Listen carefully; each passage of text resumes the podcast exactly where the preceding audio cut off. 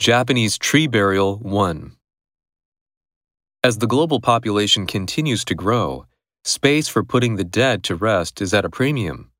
In the U.S., some of the biggest cities are already short on burial land, and so are many other nations around the world. At the same time, many nations are transforming funerary rituals, changing the way cemeteries operate, and even destroying historic cemeteries to reclaim land for the living. In Singapore, for example, the government has forcibly demolished family tombs in favor of columbariums, structures that can hold the urns of the cremated. Grave spaces in the city state can be used only for a term of 15 years, after which the remains are cremated and the space is used for another burial. As early as the 1970s, public officials in Japan were concerned about a lack of adequate burial space in urban areas.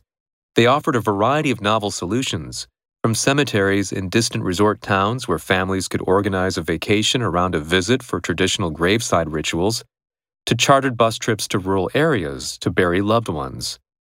Beginning in 1990, the Grave Free Promotion Society, a volunteer social organization, publicly advocated for the scattering of human ashes. At a premium. Housing in this area is at a premium. Short on. He's short on experience, but long on ideas. Burial. His body was repatriated for burial. Funerary. Funerary monuments. Cemetery. A national cemetery. Reclaim.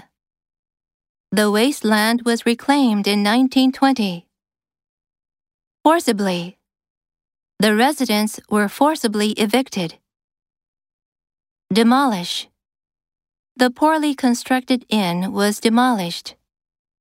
Tomb. The Emperor's Tomb is a popular tourist spot. Urn. The ashes were collected in an urn. Cremate. His body was cremated yesterday. Novel. Novel coronavirus.